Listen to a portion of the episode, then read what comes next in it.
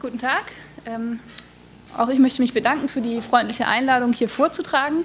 Ich trage vor, auch im Namen meines Kollegen Cornelius Puschmann. Wir sind beide Mitarbeiter an der Heinrich-Heine-Universität in Düsseldorf und dort Mitglied der Nachwuchsforschergruppe Wissenschaft und Internet.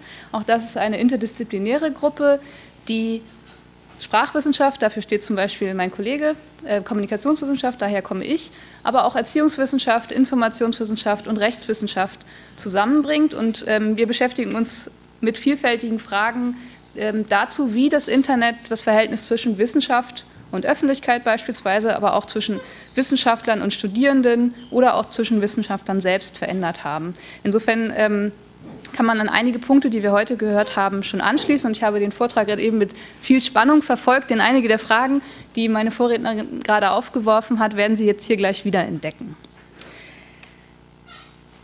So, wir haben gerade eben in beiden Vorträgen, denke ich, überzeugend präsentiert bekommen, warum zum Beispiel Blogs ein Potenzial haben können, eine Schnittstelle zwischen Wissenschaft und Öffentlichkeit herzustellen.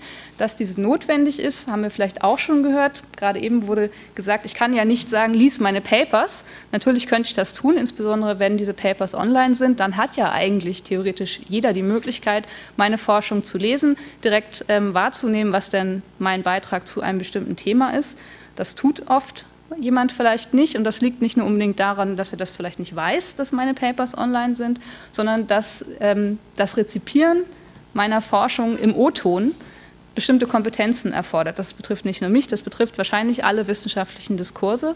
Und genau in dieser Hinsicht könnten wissenschaftliche Blogs Potenzial haben, weil sie in der Regel freier sind, weil man sich nicht daran halten muss, was Herausgeber oder wissenschaftliche ähm, Usancen von jemandem erwarten.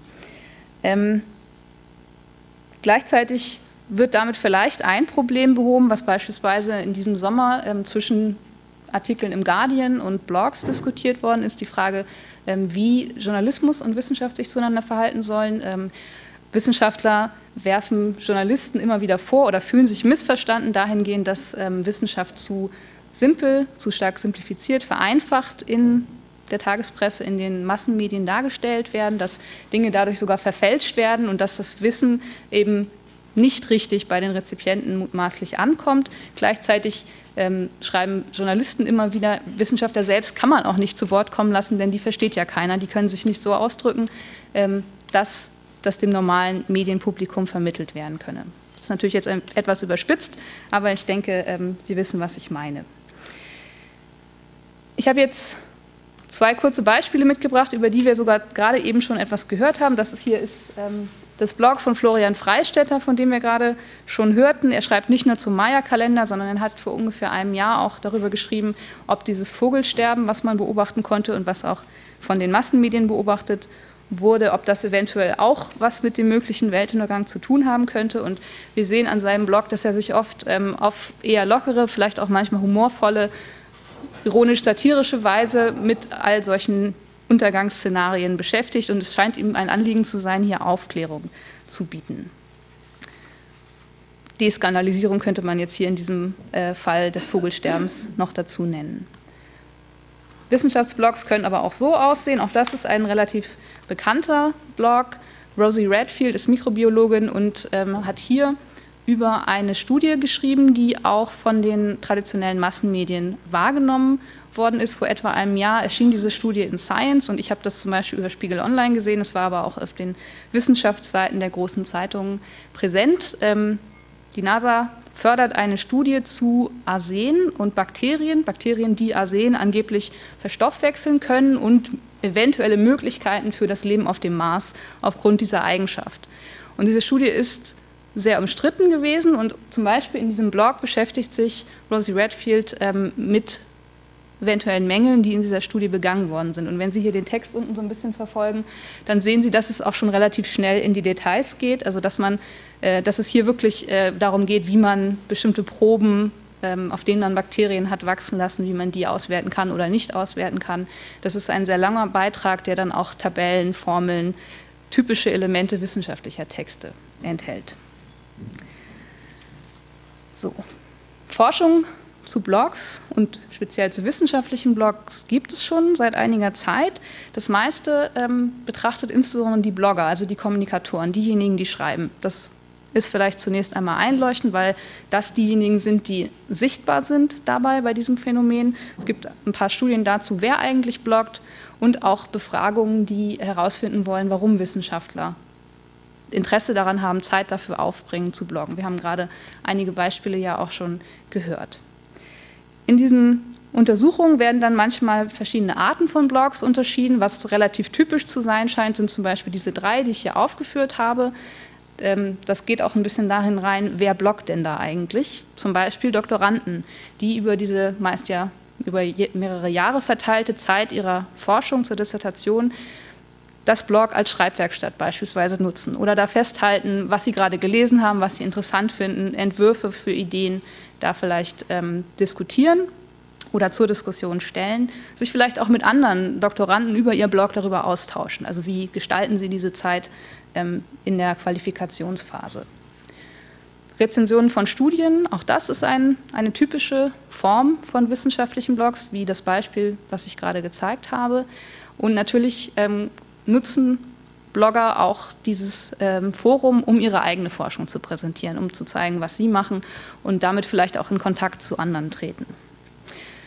Manchmal werden Blogs dann als sozusagen virtuelle Kaffeepause beschrieben, auf Englisch Virtual Water Cooler, als eigentlich nur eine weitere Möglichkeit, an der Wissenschaft doch letztlich auch wieder nur unter sich bleibt. Das heißt, so wie wir hier vielleicht in der Kaffeepause oder im Büroalltag mit Kollegen diskutieren, tun wir eigentlich nichts anderes, auch online, wenn wir da bloggen. Dazu ähm, gibt es einige Befunde und ähm, das hat unter anderem dazu geführt, dass wir in Düsseldorf uns dafür interessiert haben, wie sieht es denn mit den Lesern aus? Eigentlich genau die Frage, die gerade schon gestellt wurde, wer liest das und warum? Und in einem ersten Schritt haben wir einfach mal das genommen, was auf diesen Plattformen schon vorhanden sind und uns beispielsweise angeguckt, was sich denn in den Kommentaren so abzeichnet. Dieser Beitrag von Florian Freistetter hat 666 Kommentare erhalten, was zum Thema Weltuntergang natürlich nur ein teuflischer Zufall ist. Ähm, und wir sehen, dass zum Beispiel im zweiten Kommentar es hier Leute gibt, die offensichtlich regelmäßig lesen, was ähm, Herr Freistetter postet und schon äh, hier ankündigen, ich hatte schon gehofft, dass du was dazu schreibst, super. Es wird also geschätzt, ähm, wie er hier kommentiert und dass er zum Beispiel zu diesen ähm, ja, von den Medien aufgebauschten Ereignissen selber Stellung bezieht, ein bisschen die Luft rausnimmt und Fakten dazu präsentiert. Auch bei Rosie Redfield gibt es Kommentare, in dem Fall waren es äh, etwas weniger, aber auch fast 300.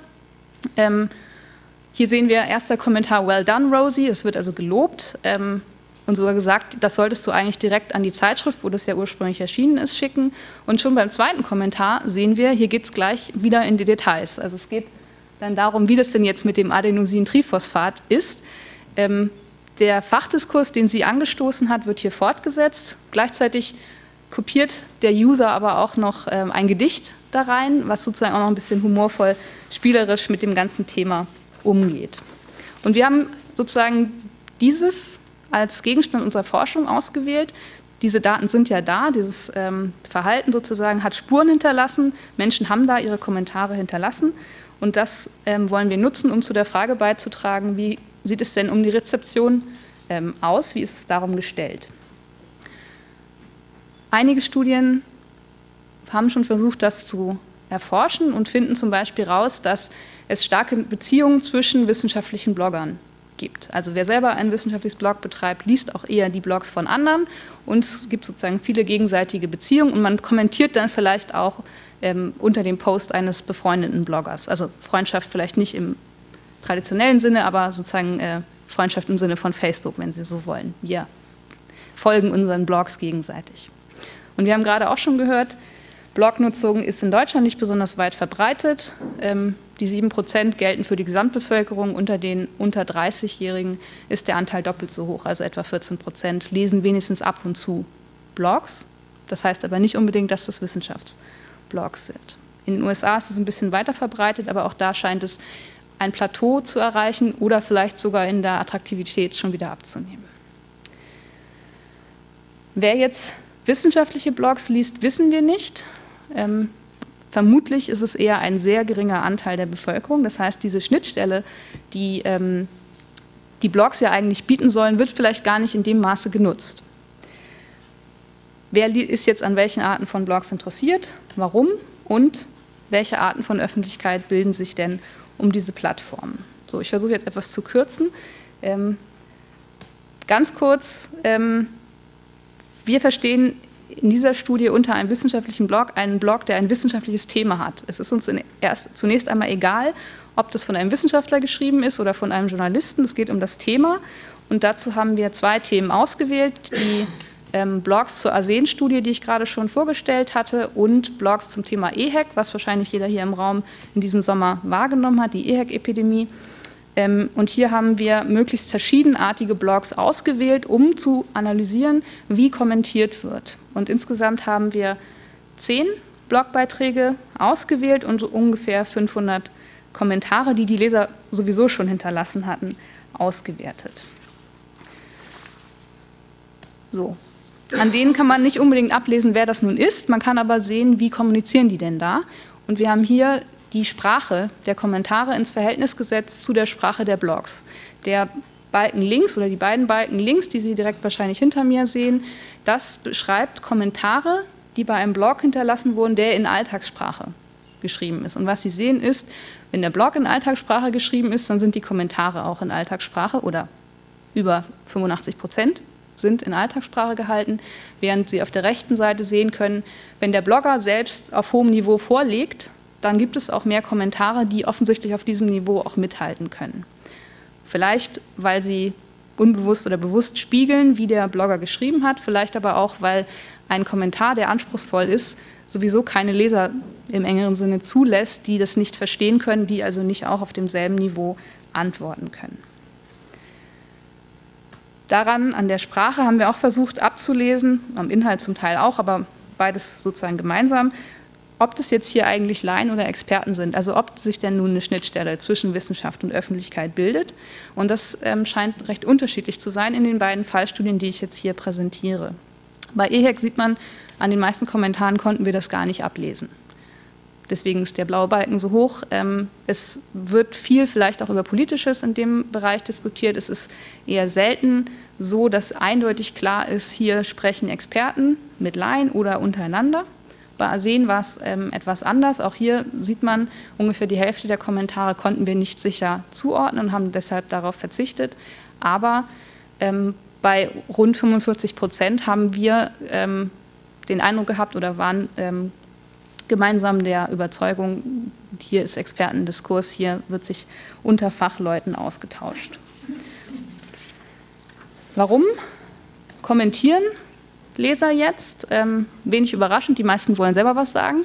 Also nicht nur Blogger nutzen Blogs, um sich da frei ausdrücken zu können, ohne Herausgeber, Verlage und so weiter, sondern ähm, Leser möchten auch noch selbst etwas beitragen, insbesondere vielleicht bei EHEC ähm, ein aktuelles Problem, zu dem sich natürlich im Laufe der Zeit auch immer neue Informationen ergeben und jemand hat das gelesen und postet das da rein oder informiert darüber, da gibt es noch jenes. Erste wichtige Funktion offensichtlich. Zweite wichtige Funktion einschätzen, bewerten. Entweder positiv oder negativ, also Kritik oder Zustimmung ähm, war in beiden Fällen relativ wichtig, wobei ähm, es vielleicht überrascht, dass bei Arsen so viel Zustimmung ausgedrückt wurde.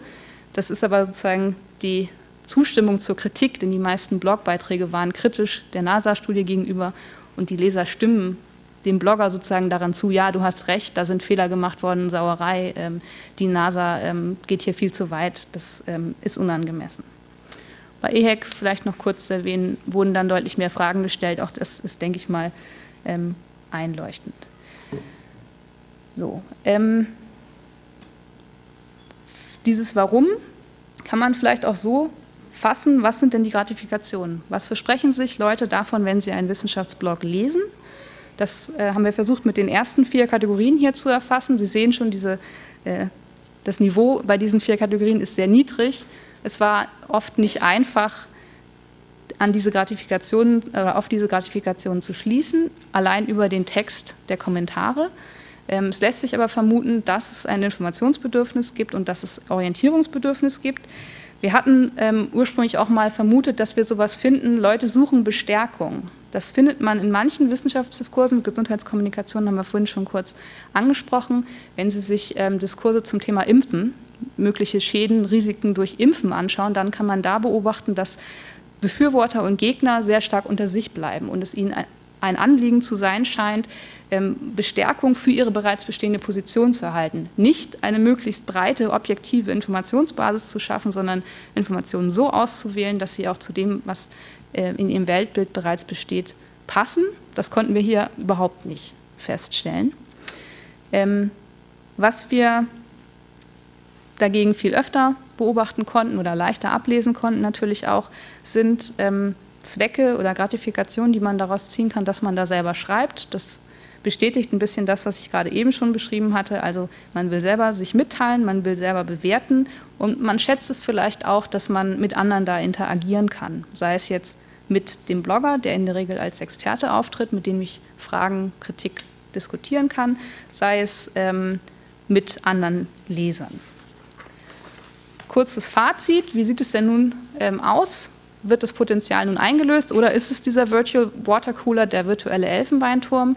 Es gibt beides. Es gibt Fachdiskurse zwischen Experten, es gibt aber auch Vermittlung und Austausch mit Laien und das hängt nicht unbedingt mit dem Thema zusammen. Das heißt, wir haben sowohl für die EHEC-Studie als auch für die ASEN-Studie Blogs gefunden, die das auf hohem oder niedrigem Niveau diskutiert haben und entsprechend dann auch Reaktionen der Leser. Also man kann auf Blogs einen reinen Fachdiskurs darüber führen, man kann den aber auch nutzen, um ähm, zu vermitteln, um Fragen zu klären, um vielleicht in, während dieser EHEC-Krise ähm, Orientierung zu bieten.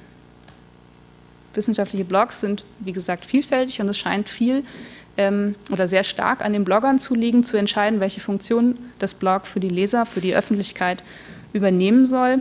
Wir bereiten da momentan eine Befragung von Bloglesern vor, um zu prüfen, inwieweit wir mit unserer ersten Inhaltsanalyse da in die richtige Richtung gegangen sind, was also Interessen, Nutzungsgewohnheiten und Motive angeht. Damit bin ich am Ende. Ähm, möchte noch kurz darauf verweisen, wenn Sie sich für Wissenschaft und Internet interessieren, dann würde ich mich freuen, Sie vielleicht nächstes Jahr in Düsseldorf bei unserer Konferenz zu sehen. Der Call ist noch offen, also wir freuen uns auf Beiträge. Vielen Dank.